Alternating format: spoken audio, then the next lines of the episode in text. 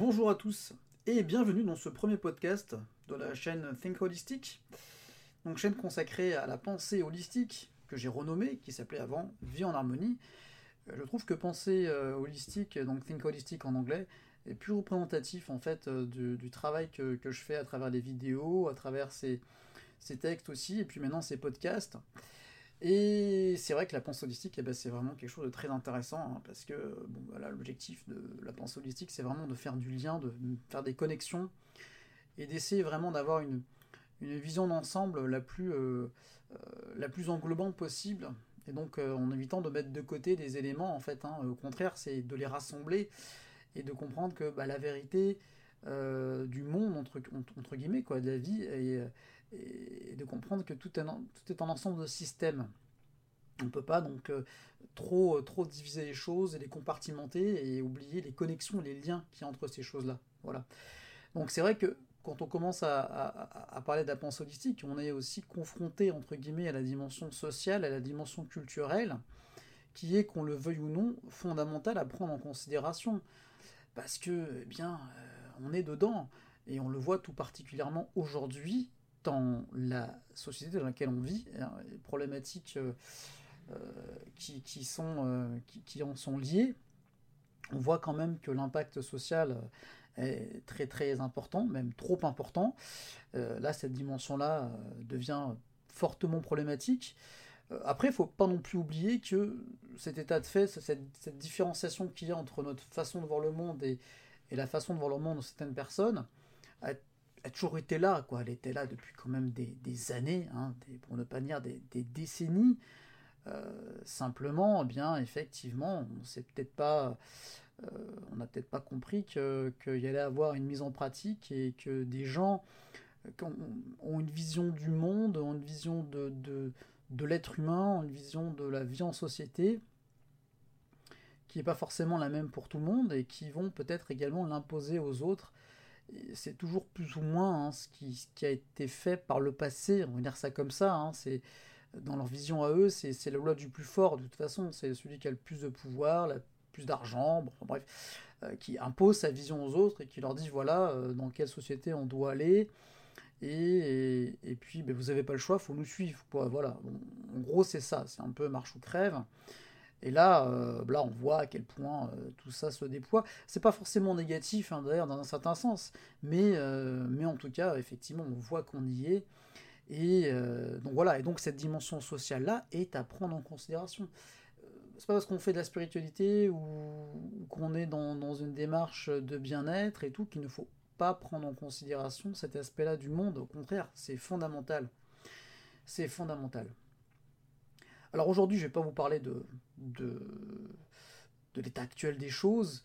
Euh, je pense que beaucoup, beaucoup d'autres personnes le font déjà à ma place. Après, je pourrais euh, l'aborder également peut-être plus en détail. Euh, je pourrais vous donner mon avis aussi si ça vous intéresse. Mais aujourd'hui, je vais vous parler donc de, du fait de conserver son axe, ou plutôt de comment conserver son axe.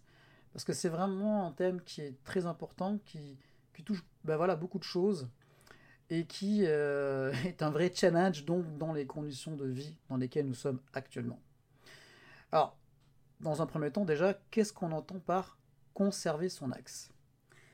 Eh bien, tout simplement, être centré, donc conserver son axe, c'est être en alignement par rapport à soi-même, c'est euh, être dans un état d'équilibre global euh, bien relativement bon, et en fait, fondamentalement, c'est comme si euh, je vous disais que conserver son axe, c'est être fort, en fait. Mais pas fort dans, le sens que, vous l'entendez peut-être. Fort dans le sens où justement les événements auxquels on va être confronté, les difficultés qu'on va euh, rencontrer et euh, les challenges qu'on va devoir surmonter en fait, hein, puis les, les choses qui vont donc socialement nous impacter, vont moins le faire, en fait, sur nous. C'est-à-dire qu'on va pouvoir encaisser plus facilement le coup, ou plutôt, on va pouvoir euh, rester souple, prendre les choses sans être complètement perturbé. Et c'est là que vous allez vous dire, mais c'est pas possible. Enfin bon, ça, bon, il y a plein de situations concrètes où effectivement on dire, mais non, mais comment tu peux faire ci, Je sais, je sais, je sais. Je sais que c'est pas simple. Je sais que c'est pas simple. Je sais aussi surtout qu'en fait, faut pas oublier qu'on est dans une société où on nous a jamais appris ça. C'est pas du tout un thème qu'on aborde. On va décortiquer un peu tout ça et puis rapidement vous allez voir qu'en fait effectivement on ne nous apprend pas ça. Euh, l'éducation ne tourne pas autour de ça. Euh, j'ai envie de dire même bien au contraire dans un certain sens. Alors pourquoi bien au contraire? Eh bien, pour conserver son axe, il y a plusieurs conditions. La première des conditions, qui est fondamentale, c'est notre assise, c'est-à-dire notre ancrage, notre stabilité. Il faut que notre centre de gravité soit le plus bas possible. Il faut qu'on presque qu'on se sente lourd entre guillemets. Il faut donc vraiment qu'il y ait comme des, racines en fait qui poussent et qu'on se sente vraiment mais euh, comme un arbre entre guillemets, hein, vraiment.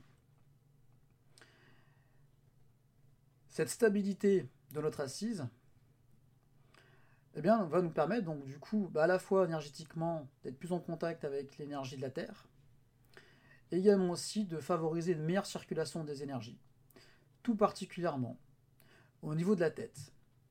Parce que ce que je constate dans mes soins énergétiques, et le gros gros problème de notre société, et vous allez comprendre pourquoi je vous parlais au début du fait que bien on nous apprend pas ça, voire même le contraire, eh bien on a une hyper stagnation de l'énergie au niveau de la tête. Et donc les centres du bas sont beaucoup moins alimentés. Et donc, par voie de conséquence, notre centre de gravité est beaucoup trop haut et la personne est vite déstabilisée. On se focalise trop sur la tête, on se focalise trop sur les pensées, voilà, euh, toute notre éducation est basée là-dessus. Euh, euh, voilà, il faut avoir des têtes bien faites, tout ça. bon, certes, c'est sûr, mais il faut comprendre que entre avoir une tête bien faite et avoir une tête trop pleine, il y a une nuance quand même. Et chez nous, on penche plus facilement vers une tête bien pleine. Énergétiquement, vous avez un corps mental qui est surchargé. Vous avez donc trop de feu, trop d'énergie là-haut. Et ça va alimenter le dialogue interne. Et ça va d'autant moins alimenter donc du coup les centres du bas, notamment le centre de la digestion, mais également aussi l'ossature et l'ancrage. Donc déjà ça c'est une première chose. La deuxième chose, c'est en plus, on vit, pour la plupart d'entre nous, dans un environnement très urbanisé, où on est moins en contact avec les énergies de la terre et du sol en fait. Et ça, ça peut paraître entre guillemets bateau, mais ça a un impact au niveau énergétique. C'est un gros gros impact. Et ça va d'autant plus favoriser l'affaiblissement de notre structure de base, de notre ancrage. Alors, si on reprend le tableau là, vite fait, on a une hyper-focalisation sur la tête et sur les pensées. Et en plus, on vit dans un environnement où, en fait, on est coupé, quoi, presque, de l'énergie de la Terre, l'énergie des arbres, du sol et tout. En fait, on vit coupé de notre, entre guillemets, de notre mère nourricière, artificiellement coupé. Euh, là, c'est simple à comprendre que énergétiquement, ça va poser problème. Et ça va donc fragiliser notre axe. Si vous avez quelque chose de solide et de bien ancré, vous donnez entre guillemets un coup, eh du coup la, chose va, euh, va, va, pencher, va bouger, mais si elle est bien ancrée, elle va quand même garder son équilibre de base. Mais si l'ancrage et la fondation n'est pas bonne, vous tombez, vous, euh, vous poussez un petit peu, vous donnez une impulsion sur cette chose-là, ça va tomber. Quand on construit une maison, euh, la première chose qu'on fait, c'est les fondations. Mais là, c'est exactement la même chose. Sauf que personne ne nous le dit, en fait. C'est jamais abordé. On vit dans une société où on prend en considération que la tête, euh, le cerveau est, le centre, en fait, du corps. C'est pas vrai. C'est un des centres. Ça, c'est clair. Mais c'est pas le centre du corps. Notre premier cerveau, d'ailleurs, souvent on dit c'est le deuxième. En fait, notre premier cerveau, maintenant c'est reconnu même scientifiquement, c'est le ventre. Et le centre de gravité du corps, il est au niveau du bas-ventre. Tous les pratiquants d'arts martiaux vous en parleront, notamment ceux qui font de l'aïkido. Euh, on le vérifie euh, physiquement, euh, voilà quoi, c'est clair et net. Le centre de gravité doit être vers le bas. On doit vraiment se sentir posé, tranquille.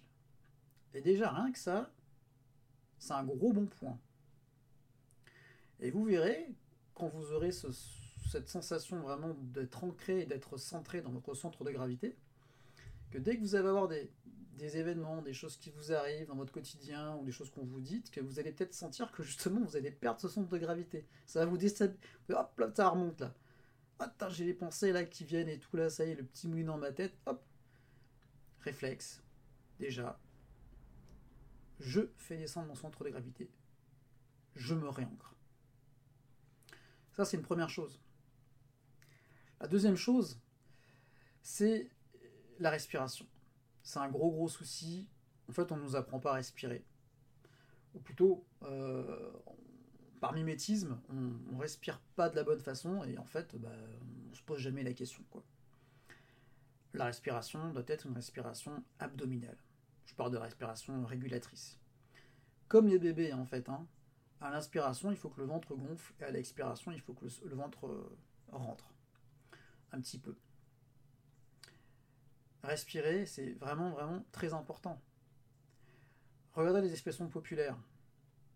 Ah ben, j'ai eu cette annonce-là qui, qui m'est arrivée et j'en ai eu le souffle coupé. La respiration qui s'arrête.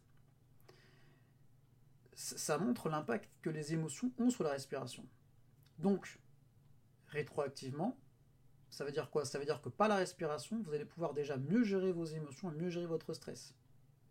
C'est vraiment fondamental. La première des choses qu'on doit faire quand on accuse de coup, qu'on voilà, apprend une nouvelle ou quelque chose qui nous perturbe, c'est je respire. Je respire. Et après, je réfléchis tranquillement, je prends une décision et j'agis. Et nous, on fait l'inverse en fait. En fait, on ne nous apprend pas ça, on ne prend pas en considération ça. Donc conserver son centre de gravité, la respiration. Et ça c'est concomitant à, ces deux choses-là, hein, mais ça va avec. Et se détendre entièrement.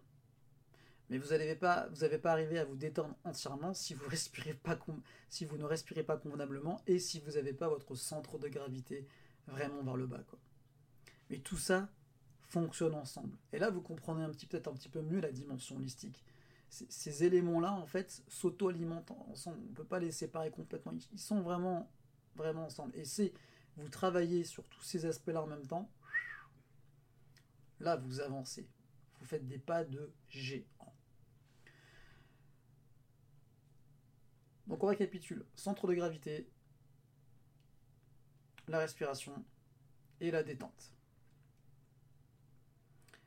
La quatrième chose, eh bien, c'est toute la dimension du mental. Le fonctionnement du mental, le fonctionnement du cerveau, là c'est compliqué. Dans le sens où, déjà, premièrement, il faut prendre en considération que la création des pensées est un processus continuel, en fait. C'est sans fin, entre guillemets. Hein.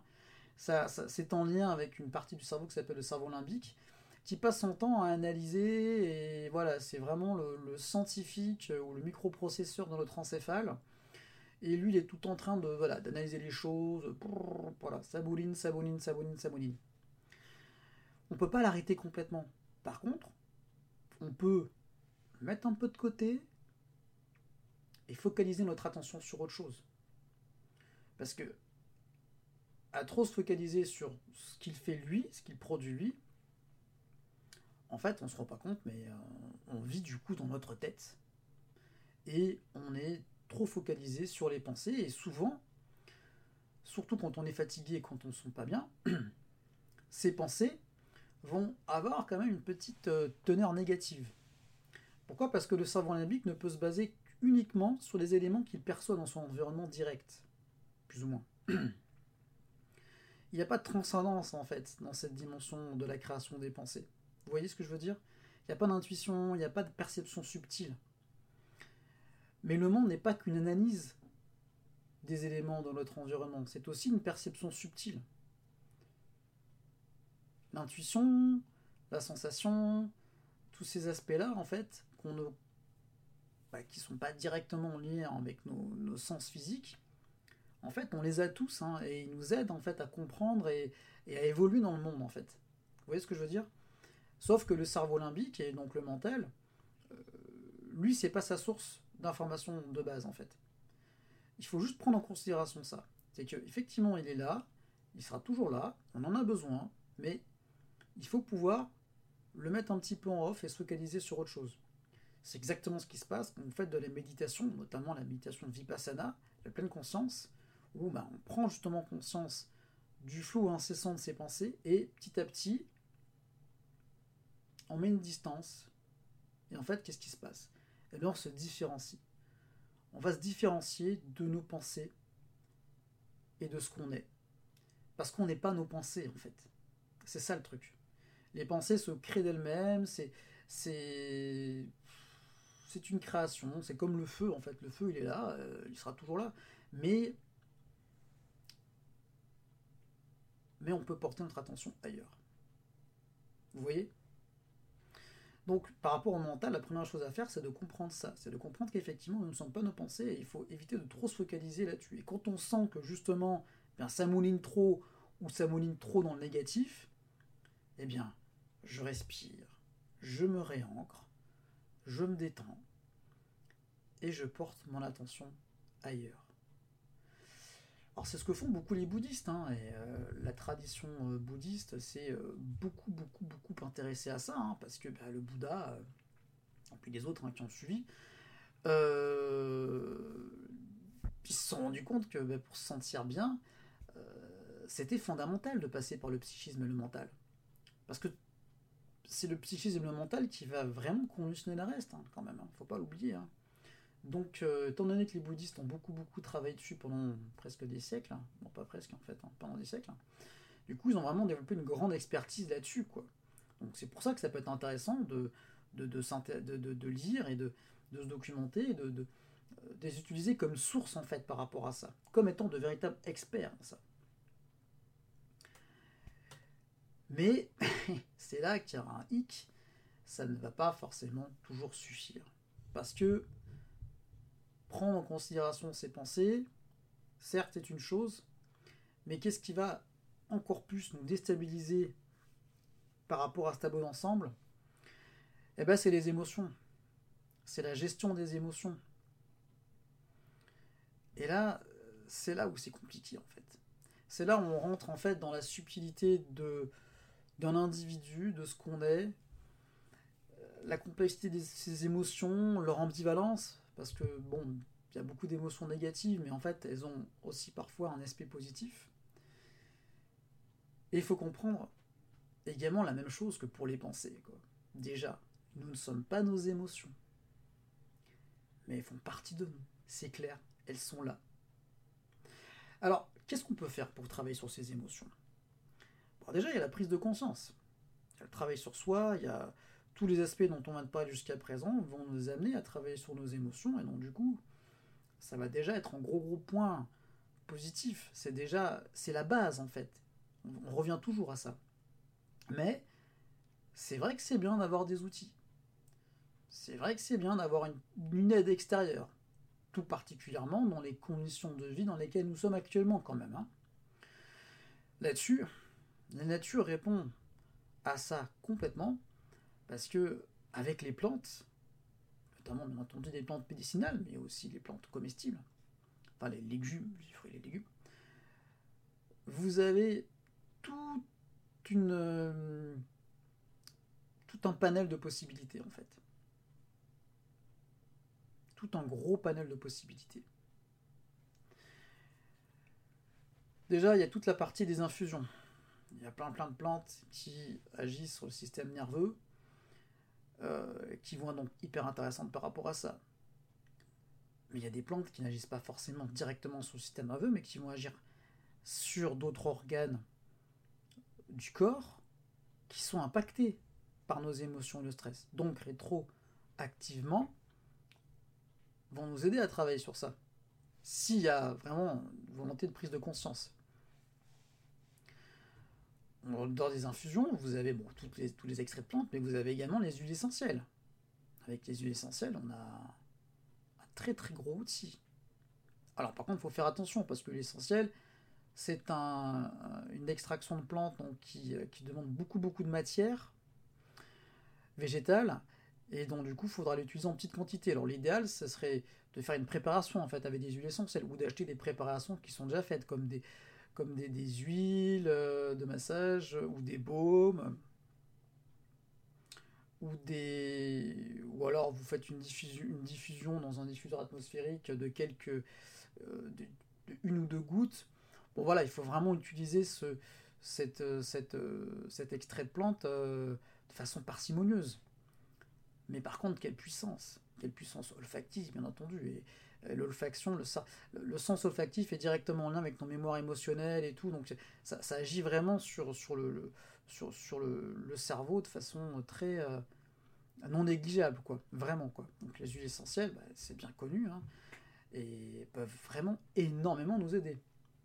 Et vous avez aussi des hydrolats. Les hydrolats, donc, qui sont faits de la même façon qu'on fait des huiles essentielles, hein, c'est-à-dire qu'en fait c'est de l'eau hein, qui passe à travers les plantes, la vapeur d'eau. Simplement l'hydrolat, on va garder l'eau qui est passée à, travers cette, cette, plante. Les hydrolats ou les eaux florales, c'est plus ou moins la même chose, c'est juste que le floral en fait, c'est quand on utilise des fleurs. On peut faire des hydrolats donc avec des feuilles, avec des rameaux, ça dépend des plantes. Maintenant que les hydrolats sont très, très intéressants parce que d'une part, euh, bah, ils sont plus facile d'utilisation que les huiles essentielles, dans le sens où ils ont beaucoup moins la même dangerosité, entre guillemets. Hein.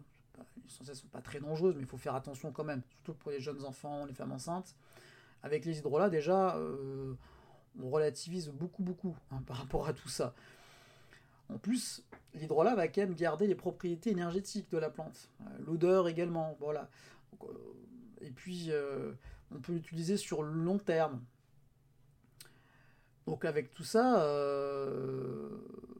on a on a un gros, gros, une grosse, grosse possibilité d'action supplémentaire et complémentaire aux huiles essentielles. Alors en plus des hydrolats, vous avez également aussi tous les macérats de bourgeons qui sont aussi très intéressants pour travailler, euh, donc sur les, pas directement sur les émotions, mais de façon rétroactive. Parce qu'il faut bien comprendre, et je le répète, que bah, les émotions vont avoir un impact sur notre corps et la physiologie du corps. Ça, c'est une chose que la médecine a très développée, mais qui existait aussi par chez nous et dans notre tradition à nous naturopathique et qui, euh, est toujours, euh, toujours à prendre en considération. C'est fondamental. Hein. c'est comme ça hein, que j'ai vraiment des résultats, hein, des, résultats durables. Donc, au, niveau des, bourgeons, eh bien, vous avez par exemple le de bourgeons de cassis qui va favoriser le fonctionnement des glandes surrénales. Les glandes surrénales, c'est donc. Euh, c'est elles qui, qui, vont nous aider, qui vont sécréter le, cortisol, qui vont nous aider à, réagir donc à, à, des situations de danger, donc qui sont en lien avec la sécrétion d'adrénaline, tout ça. Quand on est stressé, quand on est sursollicité par des émotions négatives, ces glandes-là, elles fonctionnent, très très demandées. Donc, c'est pas pour dire que le macérat de bourgeon de cassis, qui va favoriser le fonctionnement des surrénales, va nous aider à, moins avoir peur.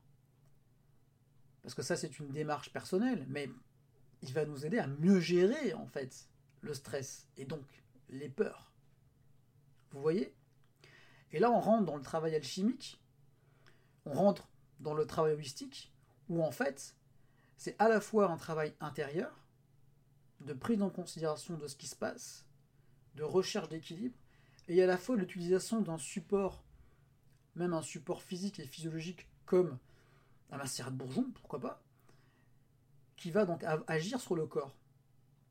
À la fois, vous avez une impulsion psychologique et énergétique par votre intention à vous, et à la fois, vous avez une impulsion par les énergies de la nature, une impulsion physiologique par la plante et par les, composés actifs de la plante. C'est super puissant, hein. puis ça marche vraiment très très bien. Hein. En dehors des macérats de bourgeons, eh bien après vous avez tous les extraits de plantes aussi qui existent. Hein, euh, voilà. Et donc effectivement, euh, il faut comprendre que les plantes fonctionnent si on les utilise en conscience. Même le café, les excitants nerveux sont bénéfiques parce que ça peut nous, nous rebooster, nous redonner envie, mais à condition que euh, bah, on fasse attention au dosage, qu'on ne prenne pas euh, trop non plus, et surtout qu'on prenne euh, bah, du café qui a été bien torréfié, voilà, d'origine biologique et tout. Mais quand on fait ça en conscience et quand on sait pourquoi on le prend et qu'on crée un contexte, du coup, bah, du coup, c'est beaucoup moins gênant. Il y a beaucoup de problèmes. Au contraire, en fait, on va potentialiser en fait ce que les plantes nous apportent. De toute façon, qu'on le veuille ou non, en fait, les plantes sont fondamentales. Elles font partie de notre quotidien. Euh, on en mange, euh, on en boit des extraits. Euh, c'est elles qui, elles qui nous maintiennent en vie, en fait. Faut, faut dire les choses très, très simplement et très clairement. Ce sont les plantes qui nous maintiennent en vie. Et donc, elles ont la possibilité également d'agir sur notre équilibre interne. Et, ben, c'est pas du tout anodin, quoi. Alors, dernier extrait de plante, qui n'est pas proprement parler un extrait directement, mais bon, eh c'est les élixirs floraux. Et là, avec les élixirs floraux, on est vraiment dans la subtilité, dans, dans l'alchimie, dans l'énergétique. Et euh, là, il y a vraiment, vraiment, vraiment un gros, gros potentiel. Alors, le docteur Bach, effectivement, il a mis en, il a mis en place euh, grand nombre d'élixirs floraux, mais il y en a d'autres en fait hein, qui ont été euh, qui ont été préparés, qui ont été utilisés, qui ont été testés, expérimentés et qui, donnent des résultats. En fait, les fleurs, la plupart des fleurs ont une signature énergétique qui, euh, qui, peut être, qui peut être bénéfique en fait pour nous, quoi, qui peut travailler sur certaines choses et tout. Mais encore une fois, c'est également la prise de conscience, c'est également le travail de, projection psychologique de la personne qui va euh, travailler en osmose en fait avec l'élixir floral et qui va nous aider à avancer. C'est pas l'élixir floral qui supprime les peurs ou qui nous aide à travailler sur la colère ou, sur tel ou tel euh, aspect émotionnel. C'est l'élixir floral qui nous aide à comprendre, entre guillemets, à faire remonter ce qui est en lien avec ça, que si on accepte ça en nous, et qu'on dit ok, euh, voilà, je vais aussi faire, faire un effort de mon côté et travailler là-dessus, où là, il va y vraiment avoir justement mais l'alchimie qui se met en place, nos énergies internes vont être favorisées par l'élixir floral, et du coup, il va y avoir une transformation. Ok? Et c'est, c'est comme ça, en fait, qu'on avance. Ça veut dire que, voilà, il ne faut pas non plus tomber dans le, l'élixir floraux ou les huiles essentielles, hein, c'est pareil. Hein. Il ne faut pas non plus tomber dans le, la pensée que bien c'est la plante qui agit, qui nous apporte ça. Elle nous apporte, mais en fait, il serait plus juste de dire qu'elle nous apporte en favorisant des mécanismes qui sont en nous, en fait. C'est ça qui est un petit peu euh, à la fois compliqué et à la fois euh, bizarre à expliquer. C'est-à-dire qu'en fait, c'est pas vraiment les plantes qui nous guérissent, mais elles favorisent les processus d'auto-guérison dans notre corps. De toute façon, la guérison, c'est un processus interne, en fait. Et là, je sais que ben, on se heurte euh, ben, au corpus euh, euh, de pensée d'aujourd'hui, très matérialiste, où, justement on est interventionniste à tout va et on pense que le, corps a des dérèglements mécaniques et physiologiques et qu'il faut lui apporter telle ou telle molécule pour qu'il fonctionne mieux. Alors, bien entendu, il y a des situations où il le faut, mais en fait, on ne fait que pallier des signaux qui sont extérieurs et pas travailler sur des conditions et, pas, et pas favoriser le fonctionnement des, du, processus auto-réparateur et guérisseur qu'il y a derrière, en fait. Et oui, j'en reviens un petit peu à cette histoire de, de, de, société, de conditionnement social et de vie sociale. Aujourd'hui, la, crise dans laquelle on est, en fait, tout passe par les idées et les pensées, en fait. Parce que fondamentalement parlant, la vie continue de, se dérouler, euh, les plantes continuent de pousser, les animaux sauvages, oui, on oublie qu'il y a des animaux sauvages et, qu'il n'y a pas que des êtres humains sur Terre. Hein. Ils continuent à faire leur vie. Enfin, je veux dire, les cycles naturels sont toujours là et ils continueront d'être là bien après nous, quoi. C'est dans notre tête, en fait, qu'il y a quelque chose qui ne va pas. Dans notre psyché collective humaine, quoi. c'est comme un, bad trip, un, mauvais rêve en fait, hein, c'est complètement ça.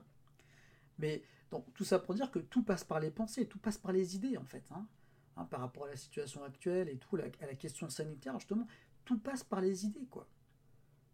Parce que bon, si on était vraiment dans une situation si catastrophique que ça, si gravissime que ça, on le verrait dans notre environnement direct quand même. Hein. On le verrait. Donc, ce conditionnement social, il doit, doit se donner lui-même une, forme d'auto-justification à une assise.